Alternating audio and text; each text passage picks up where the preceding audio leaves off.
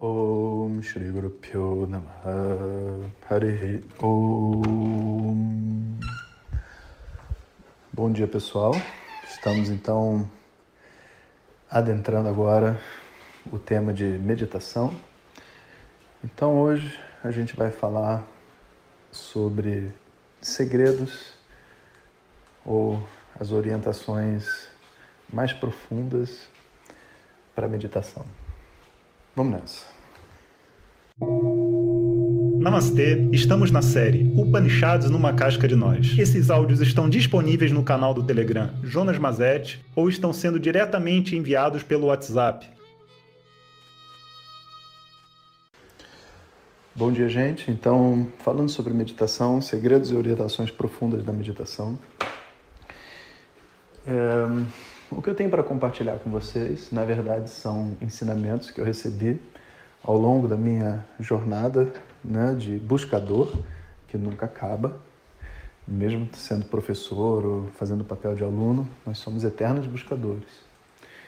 E conversando com muitos mestres, muitos amigos, muitos é, até mesmo praticantes de é, outras linhas espirituais que não só a tradição védica, porque a verdade é que a meditação ela é uma sadhana, né? uma, um, um caminho de, de prática que está presente em, em, praticamente toda a espiritualidade. Eu não conheço nenhuma, nenhum secto da espiritualidade onde não há a atividade meditativa.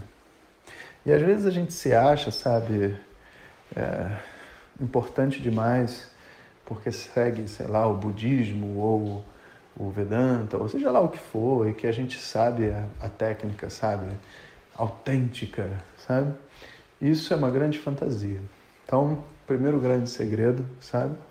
Toda técnica de meditação, de relaxamento, de introspecção, de concentração, todas essas técnicas, elas não são modeladas por uma prática espiritual. Elas são modeladas pela mente humana, ou seja, elas estão ali para servir a mente humana. Assim como todo exercício existe para servir o seu corpo. Então, existe diferença entre, sei lá, balé ou forró? Tem. Mas você entende que você só tem uma perna e que os movimentos, possíveis para essa mesma perna é igual. Então você pode fazer de formas diferentes, com estilo diferente, mas se você tiver um objetivo que é subir uma montanha, você pode andar de forma diferente, mas você entende que fundamentalmente o trabalho que qualquer ser humano vai realizar para subir uma montanha é o mesmo. O trabalho que qualquer ser humano vai realizar para dançar é o mesmo. O trabalho que qualquer ser humano realiza para meditar é o mesmo. Então, não existem diversas linhas de meditação. Existem práticas diferentes, exercícios diferentes dentro desse tópico chamado de meditação, ok, mas são só exercícios diferentes. Eles não se configuram como coisas distintas, porque eles precisam servir a mesma mente humana que precisa relaxar, harmonizar, liberar seus traumas, sabe, mudar o seu estado de consciência para poder alcançar benefícios espirituais. Então, essa é a primeira coisa que a gente tem que saber.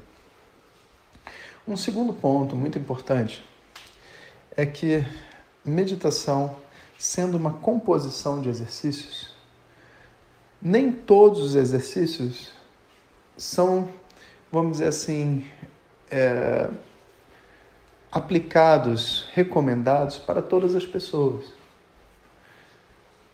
Se você, sei lá, né, tiver é, fazendo uma musculação, né, vai ter um certo conjunto de repetições ali, de sequências, séries, é bíceps, é tríceps, que todo mundo vai fazer.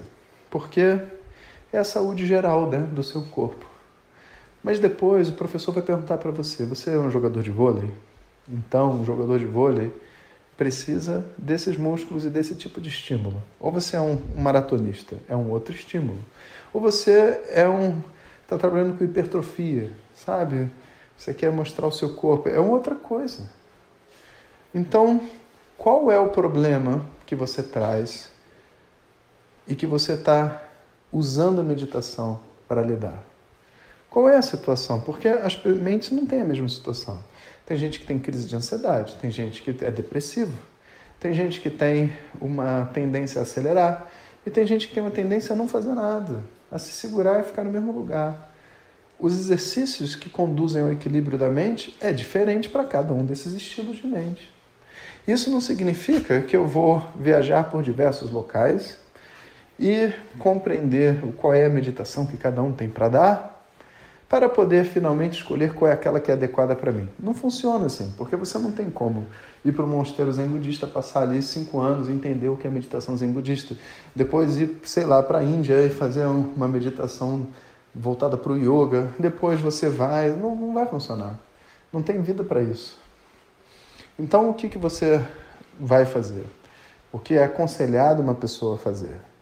Ela buscar um local onde essa sadhana, esse caminho, seja moldado para ela.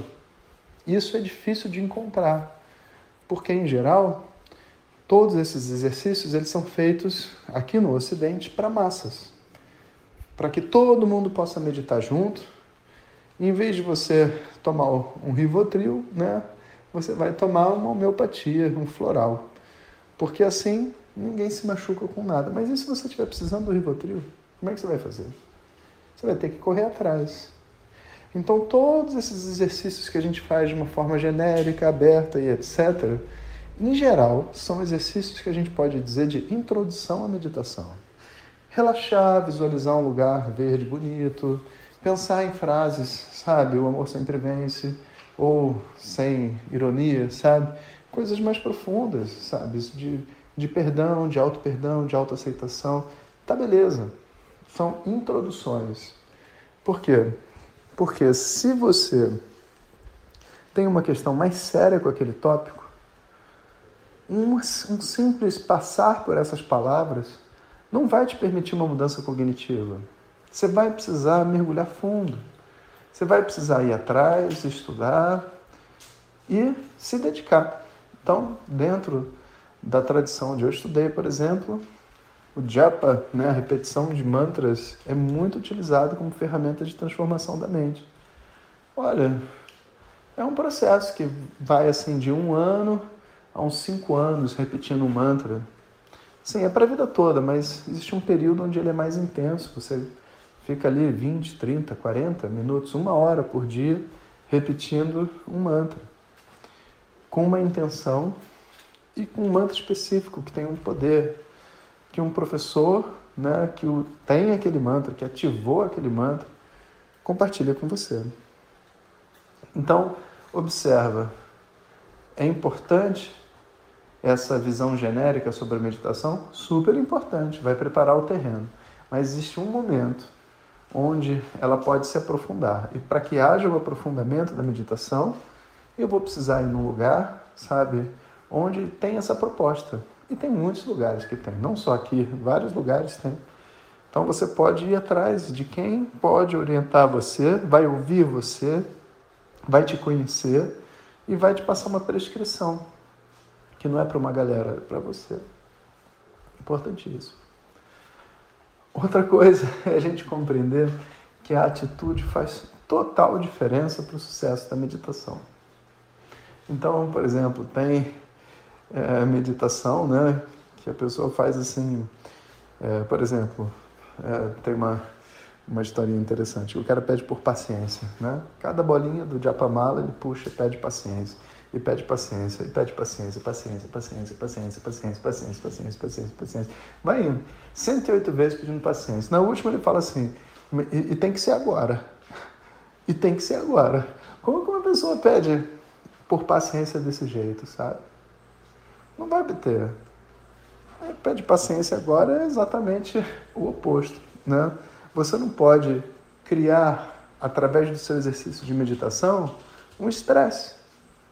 Você não pode criar, através do seu exercício de meditação, um motivo para se autocondenar. Você não pode criar, através do seu exercício de meditação, uma tortura do tipo, eu aguentei 50 minutos, sabe? Não. Você está querendo gerar um, um, um outro, uma outra energia interna. Então, isso é tão importante que muitas pessoas morrem na praia na meditação nesse ponto. A meditação se torna meio que uma competição dela com ela mesma, sabe? E aí o propósito verdadeiro da meditação, a paciência que ela queria encontrar, ela perde pela forma como ela faz a oração, por não compreender a natureza do que ela está fazendo.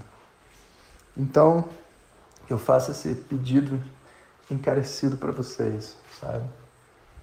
Antes de sair fazendo um monte de meditação, um monte de práticas e não sei o quê, se pergunta internamente o porquê daquela prática e faz com que a sua atitude ao fazer a prática esteja, sabe, alinhada com o seu propósito. Isso vai produzir, sabe, um, um benefício assim imediato. Só de você fazer a repetição pedindo por paciência da maneira correta, sabe? Você já desenvolveu um tanto de paciência e vai abrir as portas para você desenvolver ainda muito mais. Então, aqui só algumas pinceladas sobre esse tema. E hoje, às 18h30, estaremos de novo na última aula bônus para falar de meditação e também sobre o Samadhi, que é um estado alterado de consciência que se fala muito dentro do yoga. Então, uma boa noite ou um bom dia para vocês. Hariom. A espiritualidade só faz sentido quando nos transforma em uma pessoa mais simples, honesta, vulnerável e humilde. Um bom dia de reflexão para todos.